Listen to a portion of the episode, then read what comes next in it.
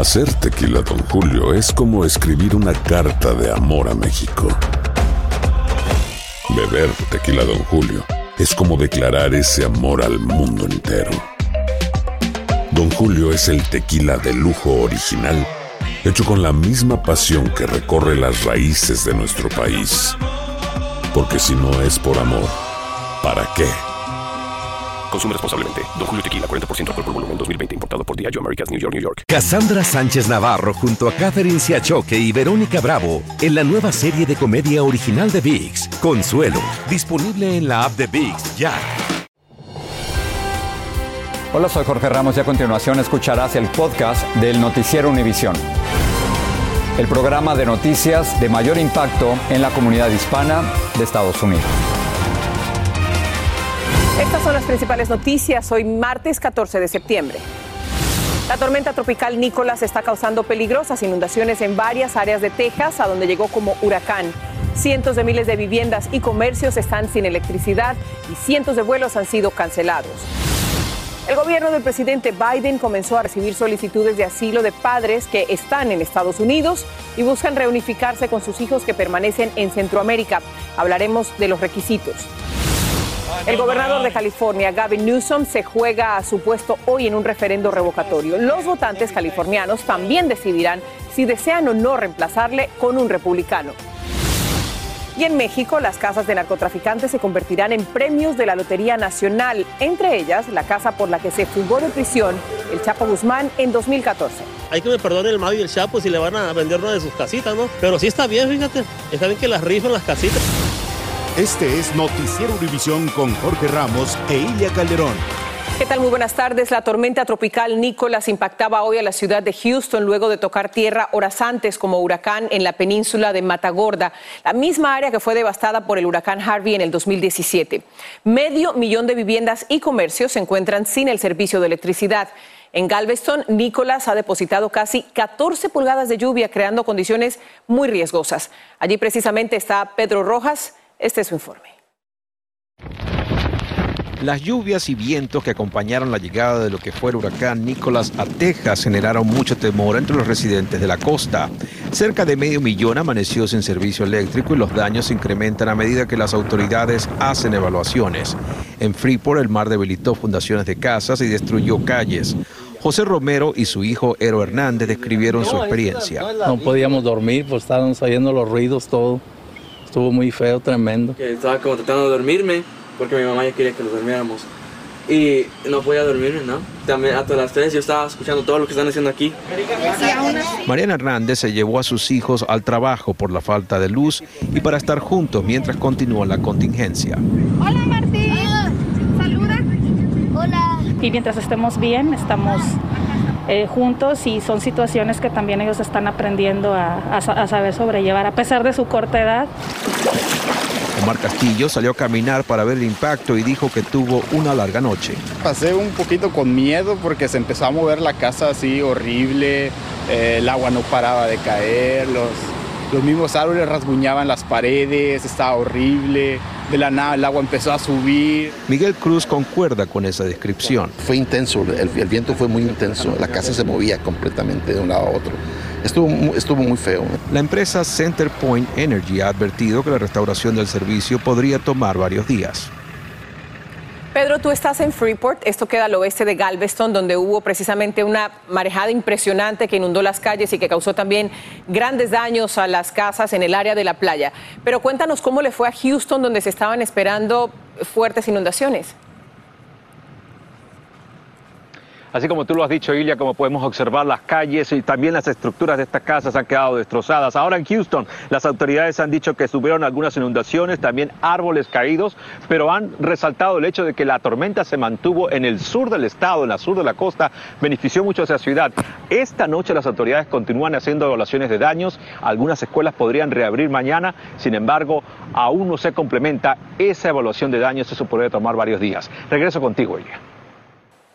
Gracias, Pedro. Albert Martínez, jefe de meteorología de Univisión. ¿Qué sigue ahora con Nicolás Albert? ¿Cuál es su trayectoria? Pues hacia Luisiana, Ilia, y eso significa más lluvia para un estado que ya ha recibido mucha lluvia con el huracán Aida. Fijaros cómo el centro está en Texas, pero la mayor cantidad de lluvia ya está acumulándose en Nueva Orleans. Va a moverse 45 millas en lo que nos queda de día. Mañana se moverá 130 millas hacia Nueva Orleans y el jueves se queda prácticamente estacionado. Y eso nos dará esos acumulados de lluvia importantes. Ya lo hemos visto en Houston, en Galveston, acumulados de 6 a 9 pulgadas de lluvia, lo que ha provocado esas inundaciones en la costa. Ahora seguimos con toda la costa norte del Golfo bajo vigilancia por inundaciones debido a esas bandas de lluvia que seguirán en las próximas horas y que nos podrán dejar hasta 10 pulgadas. Así que tendremos que extremar mucho las precauciones, porque fijaros en esto, en lo que va de año, esta temporada está está siendo muy activa. Ocho sistemas han tocado tierra. El año pasado fueron 11 y lo normal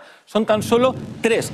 Eh, sistemas tropicales, así que la cosa está muy activa. Tú lo acabas de decir, Albert, es una temporada bastante activa. ¿Qué más podemos esperar? Quisiéramos que no llegaran más huracanes, pero cuéntanos qué esperamos. Pues tenemos dos disturbios en monitoreo, estos dos que están en el Atlántico. El que tenemos más cerca, al norte de la República Dominicana y Haití, se puede desarrollar, pero no amenazaría la costa este de Estados Unidos. El que tenemos un poquito más lejos, en Cabo Verde, le falta mucho. Si se desarrolla, como mínimo hay 10 días por delante. Lo que sí que te puedo asegurar, Ilia, es que el próximo se llamará Odette, sea cual sea de estos dos. Bueno, muchísimas gracias. Gracias como siempre por tu información y por tus explicaciones. Un placer. Un placer tenerte aquí, Alberto.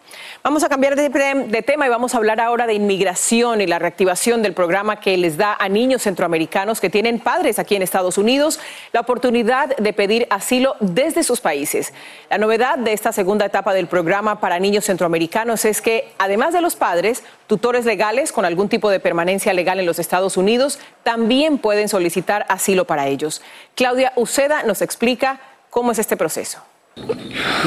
Con el propósito de evitar viajes peligrosos de niños cruzando solos la frontera como estos, el gobierno de Joe Biden hoy volvió a recibir solicitudes de asilo de padres que están en Estados Unidos y buscan reunirse con sus hijos que aún permanecen en Centroamérica. Hace ocho años no veo a mi hijastra, está en Guatemala, ella tiene 15 años y yo lo quiero traer aquí conmigo en Estados Unidos. El gobierno del presidente Trump había desactivado el programa Menores Centroamericanos, CAM, por sus siglas en inglés. La Casa Blanca indicó que ahora las personas elegibles no solo incluyen padres, sino también tutores legales. Se tiene que demostrar a los departamentos de Estado y Seguridad Nacional que el niño está en peligro, ya sea en Guatemala, El Salvador y Honduras. Las personas elegibles para pedir el asilo del menor pueden ser residentes legales permanentes, tutores con estatus de protección temporal conocido como TPS, adultos con un perdón humanitario o parol, beneficiarios de DACA o personas con una deportación suspendida.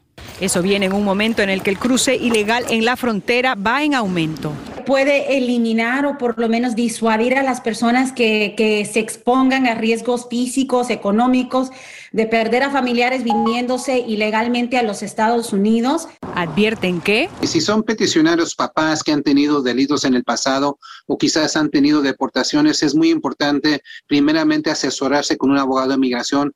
Abogados de inmigración no pueden ayudar con este trámite sin organizaciones sin fines de lucro designadas por el gobierno. Se creen que miles de personas podrían beneficiarse con este programa. Las solicitudes deben de presentarlas los padres o tutores legales aquí en Estados Unidos. En Washington, Claudio Seda, Univision. Después de que empezó la pandemia, el número de ecuatorianos que intentan cruzar de manera irregular la frontera hacia los Estados Unidos se ha multiplicado 500%. Estos migrantes pagan hasta 15 mil dólares a los coyotes para que los ayuden a cruzar, pero decenas de ellos resultan heridos, muertos o desaparecen durante la travesía, como nos cuenta María Eugenia Payana. La patrulla fronteriza detuvo a esta joven pareja de esposos ecuatorianos que acababan de saltar el muro cerca del Paso, Texas. 15 minutos después, capturaron a estas dos mujeres, también ecuatorianas. En lo que llevamos haciendo nuestra entrevista aquí ahora, hemos encontrado, hemos encontrado 19 migrantes en esta área nada más cerca de nosotros y 10 de ellos son de Ecuador. Esta es solo una muestra de la ola masiva de migrantes ecuatorianos que están llegando a la frontera. Si multiplicamos estas 72 mil personas por 15 mil dólares que cuesta el viaje, estamos hablando que superan los mil millones de dólares que van a parar a manos de los traficantes y de los coyoteros. Delia Guamaní casi muere en el intento Asegura que los polleros la obligaron a trepar el muro y después la empujaron porque a ella le dio miedo bajar. Tengo mis dos pies y mi, y mi cadera hasta ahora ya me hacen cinco operaciones. Pagó 10 mil dólares hasta la frontera y debía pagar 5 mil más cuando cruzara. Ahora no sabe si podrá volver a trabajar. Me arrepiento de haber venido porque ahora ya me voy enferma. Además, en el sector de El Paso han encontrado a más de mil niños ecuatorianos no acompañados este año, entre ellos las hermanitas de 3 y 5 años, a quienes dos coyotes dejaron caer desde el muro. Las niñas tuvieron muchísima suerte de que los agentes las encontraron en cuestión de minutos, porque otros 31 ecuatorianos han muerto este año intentando llegar a Estados Unidos. Entre ellos este adolescente de 15 años quien murió en junio y más recientemente esta joven madre de 21 años. También 15 ecuatorianos están desaparecidos en toda la frontera. Todos buscaban mejores oportunidades y desaparecieron sin dejar rastro.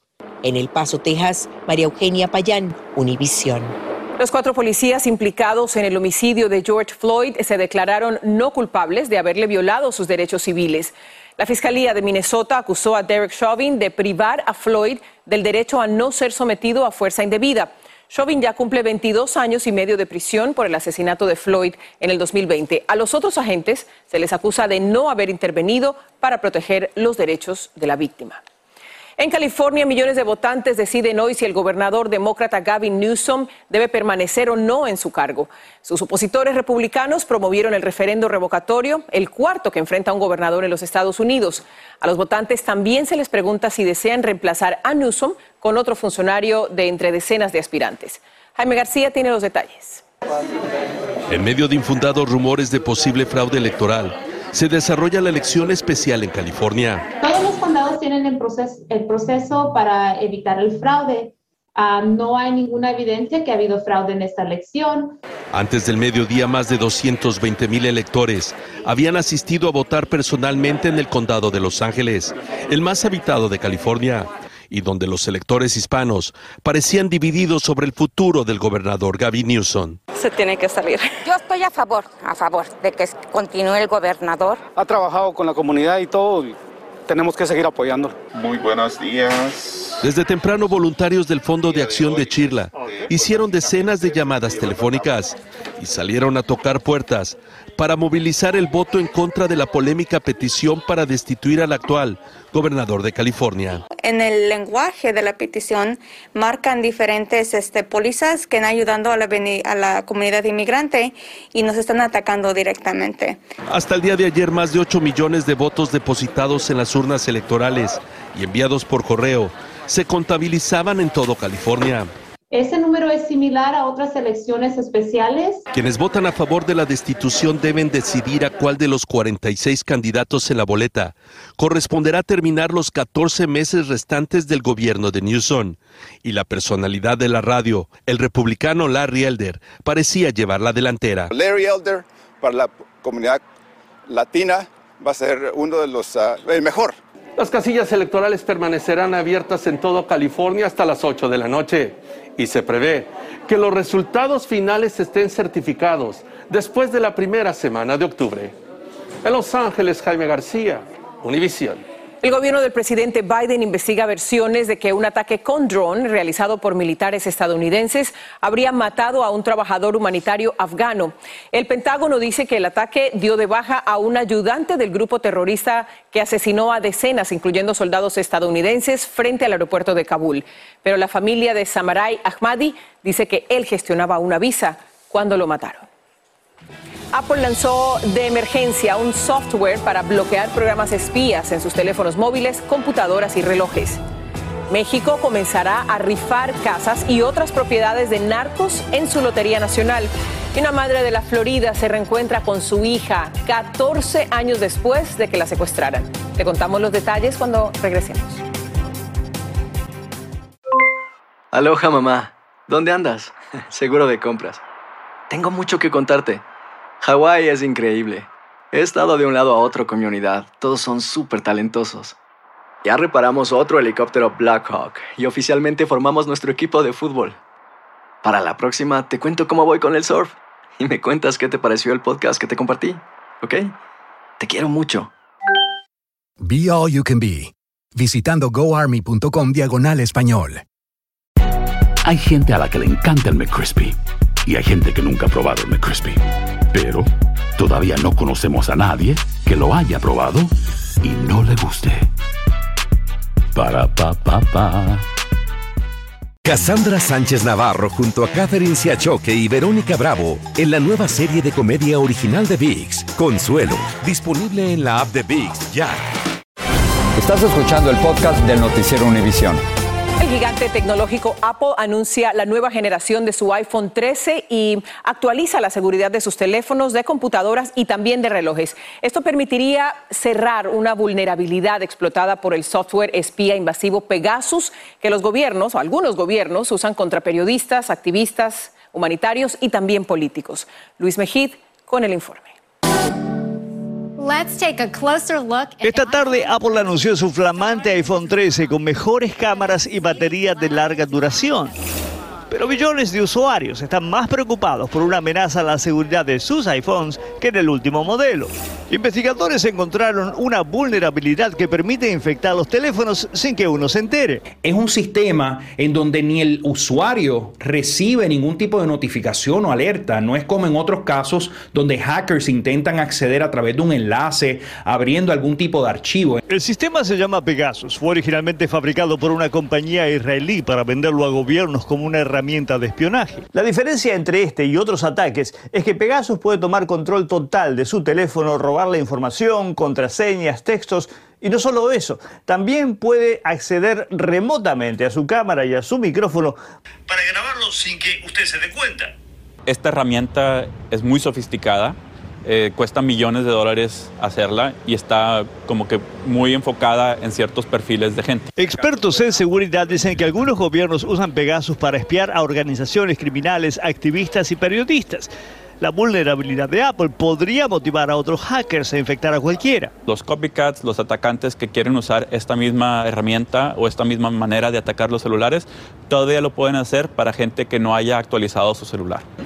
Y esa es la clave. Apple ya sacó una actualización para proteger de Pegasus a sus teléfonos, iPads, computadoras y relojes. Lo mejor que puede hacer es actualizarlos de inmediato. En San Francisco, Luis Mejid, Univisión. El COVID-19 puede tener serias consecuencias en la salud de los contagiados y también en las finanzas del país. En los últimos tres meses, Estados Unidos gastó casi 6 mil millones de dólares en pacientes no vacunados que se infectaron con COVID. El cálculo se hizo con base en 287 mil adultos que requirieron hospitalización en los pasados tres meses. La información fue dada a conocer por la Fundación Kaiser, que calcula que en promedio cada hospitalización por COVID-19 supera los 20 mil dólares. El gobierno mexicano convertirá las casas de narcotraficantes en premios de Lotería Nacional, entre ellas una propiedad de Joaquín El Chapo Guzmán que usó para su fuga en el 2014. Los inmuebles sorprenden por sus lujos, como por ejemplo un palco en el Estadio Azteca. Alejandro Madrigal visitó tres de las propiedades más codiciadas. Se trata de la casa que reveló los túneles usados por el líder del cártel de Sinaloa para fugarse y que en 2014 se conoció un sofisticado sistema que levantaba una tina de baño para bajar al drenaje. Por aquí se escapó seis días antes de su primera captura y será parte de los premios del sorteo de la Lotería Nacional del 15 de septiembre. Se ubica en Culiacán, Sinaloa y está valuada en 185 mil dólares. La casa ya no conserva la tina y el túnel fue cerrado pero el suertudo ganador podrá gozar del lujo en el que vivió uno de los narcotraficantes más buscados por la ley. Como que el mismo narco sin querer está dando algo de lo mucho que se ha llevado. También está en juego este palco en el Estadio Azteca para 20 personas y valuado en un millón de dólares. Tiene cocineta, baño y cuatro estacionamientos con una vista privilegiada a la alfombra verde. Es el palco A37 que incluye su uso durante 44 años y el pago del mantenimiento. Es la joya promocionada por el propio presidente.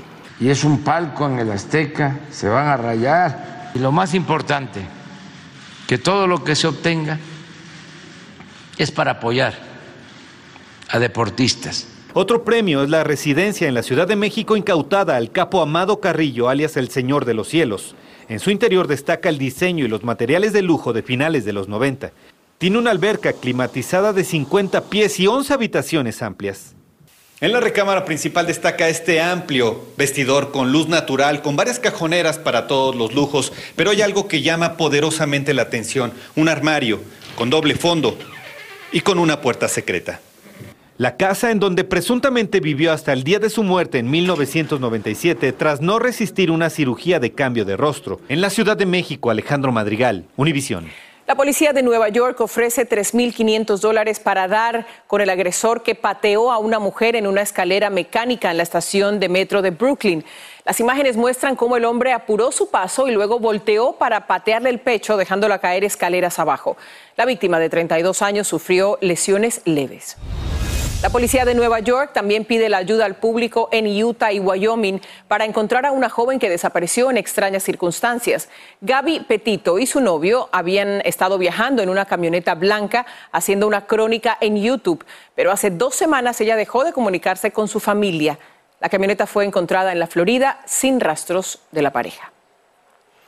Una joven de la Florida a la que habían secuestrado en su propia casa se reunió con su madre 14 años después. Jacqueline Hernández, a quien raptaron cuando tenía seis años, se reencontró con su mamá, Angélica Salgado, quien la buscaba desde diciembre de 2007, cuando denunció su desaparición. Salgado describió su emoción al volver a tener a su hija. Me quedé como en shock por 15 minutos, uh, paralizada lloré y cuando la abracé no la podía creer. Apenas estoy conociendo a mi hija, no sé qué le guste, no sé, nos estamos tratando poco a poquito. La felicidad de esa mamá no tiene precio. La adolescente había llamado a la policía para informar que estaba en México y que quería reunirse con su mamá en Laredo. Las autoridades dicen que aún hay una orden de arresto activa para el padre biológico de Jacqueline, quien se cree vive en México. Al regreso, algunos de los musicales más importantes de Broadway le dan la bienvenida de nuevo al público. Si no sabes que el Spicy McCrispy tiene Spicy Pepper Sauce en el pan de arriba y en el pan de abajo, ¿qué sabes tú de la vida? Para, pa, pa, pa. Cassandra Sánchez Navarro junto a Catherine Siachoque y Verónica Bravo en la nueva serie de comedia original de VIX, Consuelo, disponible en la app de VIX ya.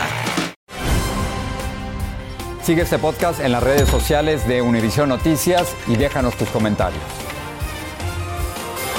La representante demócrata Alexandria Ocasio Cortés asistió al Met Gala en Nueva York con un llamativo vestido con la frase Tax the Rich o Impuesto a los ricos. Su vestido blanco de la marca Brother Valleys tenía pintado en rojo en la parte de atrás la exhortación a co cobrar impuestos a los ricos. La propuesta forma parte de una reforma tributaria que estudia el Congreso. Esta noche en la edición nocturna el aumento de precios de las carnes, las frutas y los vegetales y otros alimentos debido a la pandemia y la proyección de los expertos no es nada alentadora. También la tercera ola de coronavirus que enfrenta Arizona con un creciente número de muertos y unos 4.000 contagios diarios que vuelven a poner al límite la capacidad de los hospitales. Los médicos lo atribuyen a la resistencia de muchas personas a vacunarse y a usar la mascarilla. Si algo faltaba para que Nueva York empezara a recuperar su espíritu vibrante, era el regreso de los grandes espectáculos artísticos. Hoy Broadway encendió de nuevo sus luces con grandes obras en escena y ese regreso también marca la esperanza de recuperación económica de miles de personas que viven de esta industria. Blanca Rosa Vilches nos cuenta. Es una de las reaperturas más esperadas en Nueva York después de 18 meses de pandemia. Espero comprar para el Rey León. Es una obra que ya hemos visto hace algunos años atrás, pero nos encanta. Los cuatro shows más populares que se reintegran esta noche son los más famosos a nivel mundial. The Lion King, Hamilton, Wicked y Chicago la temporada 2018-2019 generó 1.8 billones de dólares para la economía local. ¿Eso qué significa? Que a Broadway vinieron cerca de 14.8 millones de personas, de las cuales el 35% son locales. Es que Broadway antes de la pandemia recibía semanalmente a un cuarto de millón de personas, la mitad de ellas turistas como Nancy. Ver todas esas luces, esos bailes espectaculares. Se exigirán pruebas de vacunas para ingresar a los 41 teatros de Broadway que abrieron parcialmente hace cuatro meses. Para finales de año vamos a tener un aproximado de 30 obras que van a estar en cartelera ya abiertas para todo el público. En esencia, hoy es un día muy importante en esta ciudad porque no hay Broadway sin Nueva York, pero tampoco hay Nueva York sin Broadway. En Nueva York, Blanca Rosa Vilches, Univisión. Ahora sí que Nueva York se va sintiendo otra vez como la Nueva York de todos. Con eso nos despedimos. Hasta mañana. Así termina el episodio de hoy del podcast del Noticiero Univisión. Como siempre, gracias por escucharnos.